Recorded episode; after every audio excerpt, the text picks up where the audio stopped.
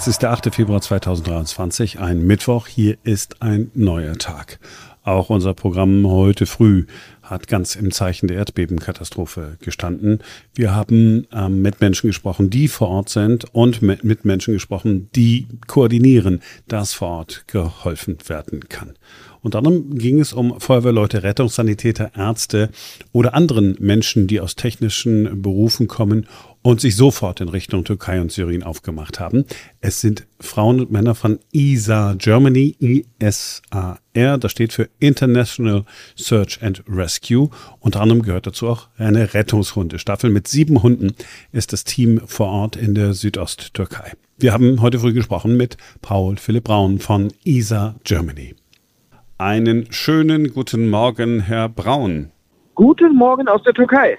Wo äh, erreiche ich Sie gerade? Sie erreichen mich gerade in unserem Basislager von ISA Germany oberhalb der Stadt Kirikan in der, Pro in der Provinz Hatay in der Türkei, in der Südosttürkei. Also habe ich mir das so vorzustellen, dass Sie schon direkt in der Krisenregion sind oder sind Sie noch auf dem Weg dorthin? Wir sind seit dem gestrigen Nachmittag in der Krisenregion im Erdbebengebiet eingetroffen und haben auch schon die ersten durchaus positiven Meldungen, die wir Ihnen mitteilen können. Oh, bitte, teilen Sie sie mit uns.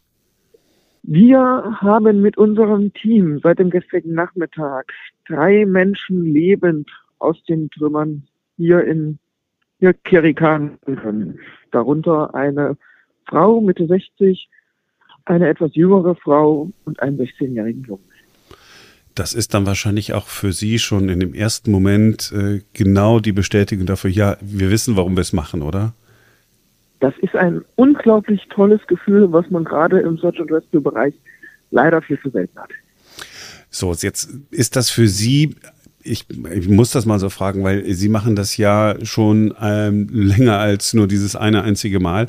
Ist das für Sie, als Sie dorthin gekommen sind, eine ja ganz normale Situation oder ist das, was Sie äh, in dem Erdbebengebiet diesmal vorgefunden haben, durchaus noch etwas Schwereres? Also die Situation, die wir hier angetroffen haben, hat selbst unsere sehr erfahrenen Einsatzkräfte, die das jetzt schon seit über 20 Jahren zum Teil machen, ähm, staunen und erschrecken lassen. Als wir angekommen sind hier gestern, haben wir eine unglaubliche Trümmerwüste vorgefunden. Wir haben sehr viele eingestürzte Häuser sehen müssen. Wir haben sehr viel Leid und Not in den Straßen sehen müssen. Viele Menschen sind obdachlos geworden und ja, ganze, ganze Hochhäuser, die einfach komplett in sich zusammengesackt sind. Das war schon wirklich ungewöhnlich.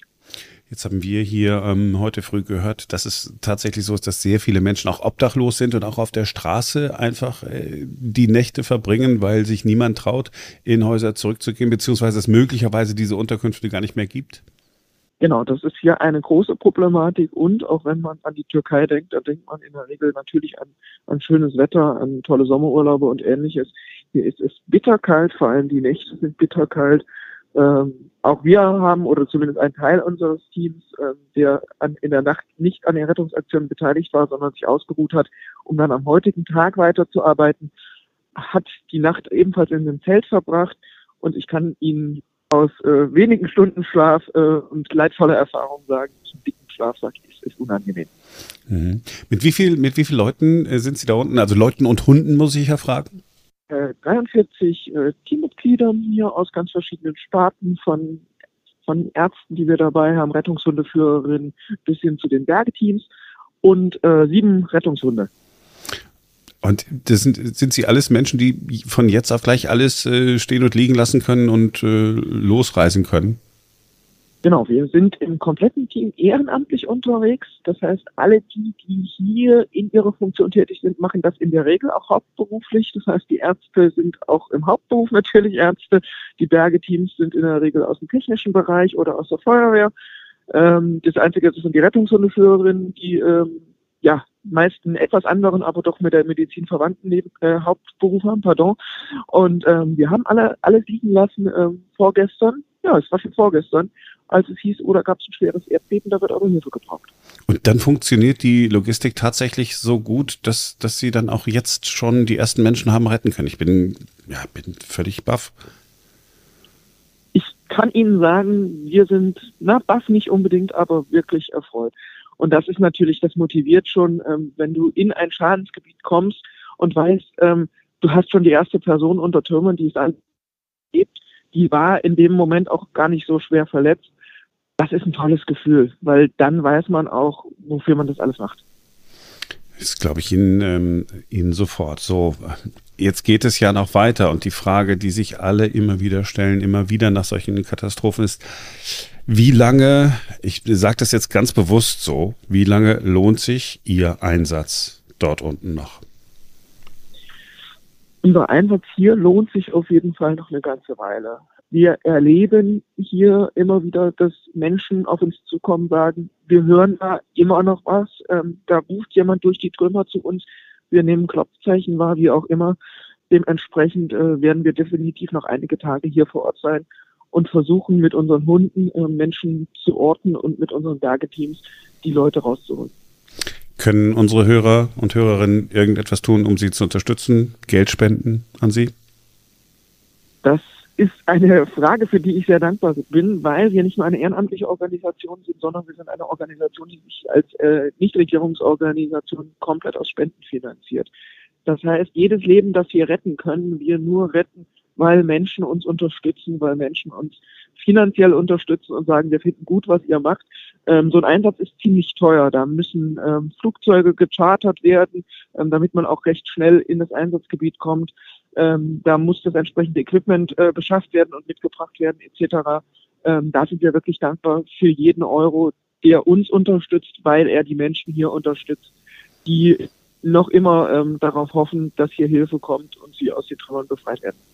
Herr Braun, dann geben wir die Kontonummer und alle Kontaktdaten und Links und sowas äh, sicherlich gerne weiter. Ich danke Ihnen heute zunächst einmal, dass Sie sich Zeit für uns genommen haben, aber wir alle danken Ihnen für Ihren Einsatz. Wir danken des Sitzen, äh, wünschen alles Gute nach Deutschland und freuen uns, wenn ihr Hörerinnen und Hörer uns unterstützen und weiterhin über die Lage informiert werden, auch durch Sie. In kaum einem anderen Land leben so viele türkischstämmige und türkische Mitbürger wie bei uns in Deutschland. Das heißt, die Betroffenheit in dieser Community ist noch einmal ganz besonders groß. Darüber haben wir heute früh gesprochen mit einem Radiokollegen, mit Ferhat Poyer. Er ist vom Radiosender Metropol FM.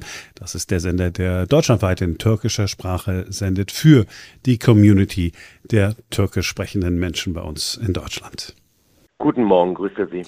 Inwieweit habt ihr euer Programm geändert nach dieser furchtbaren Katastrophe? Also Metropol FM ist an dieser Stelle äh, das Kommunikationsmedium der Deutschtürken in Deutschland, nicht nur in Berlin.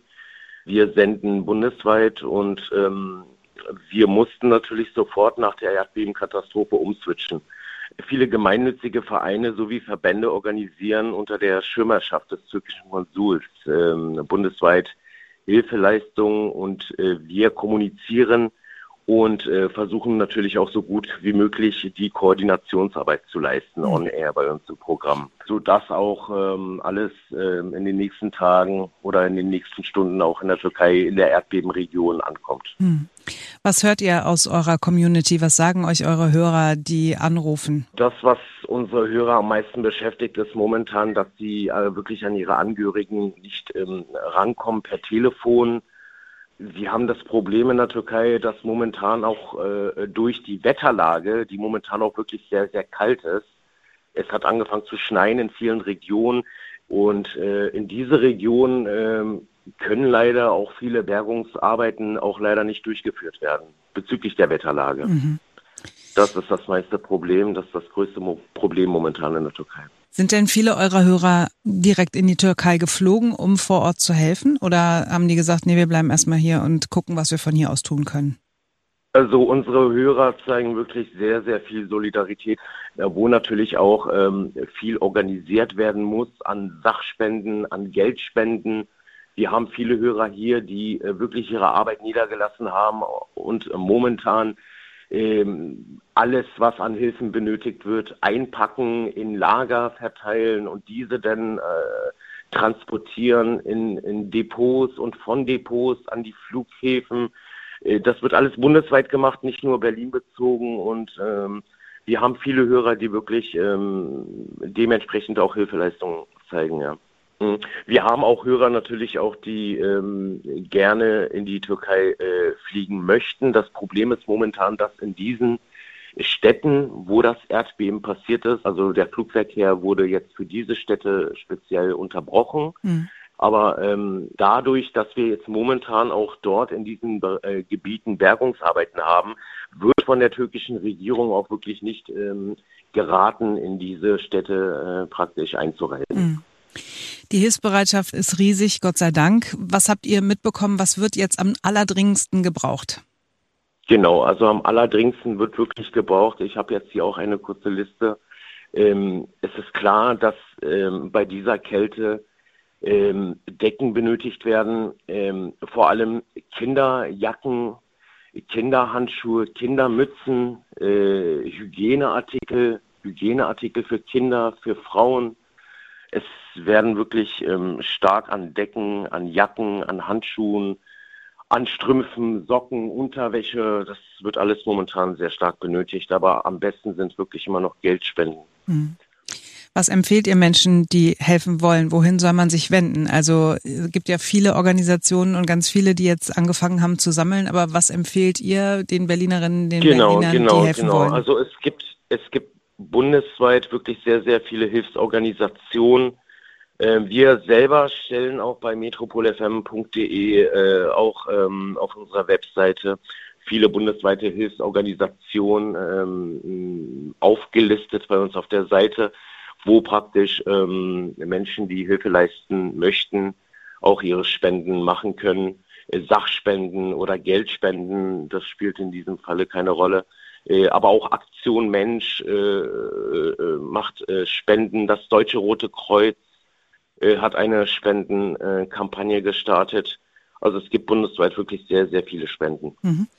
Mhm. Und empfehlt ihr auch, euch an die großen äh, Player quasi zu halten? Weil, oder sagt ihr, es gibt nicht so viele schwarze Schafe, man kann ruhig an alle spenden, die man so sieht und hört? Nein, also man sollte, man sollte wirklich ähm, gemeinnützige Organisationen, auch äh, Verbände, richtige Vereine und gemeinnützige Vereine und äh, Organisationen ähm, spenden. Also da sollte man bitte auch aufpassen. Also keine, keine also ich würde da jetzt vom Privatunternehmen abraten. Okay.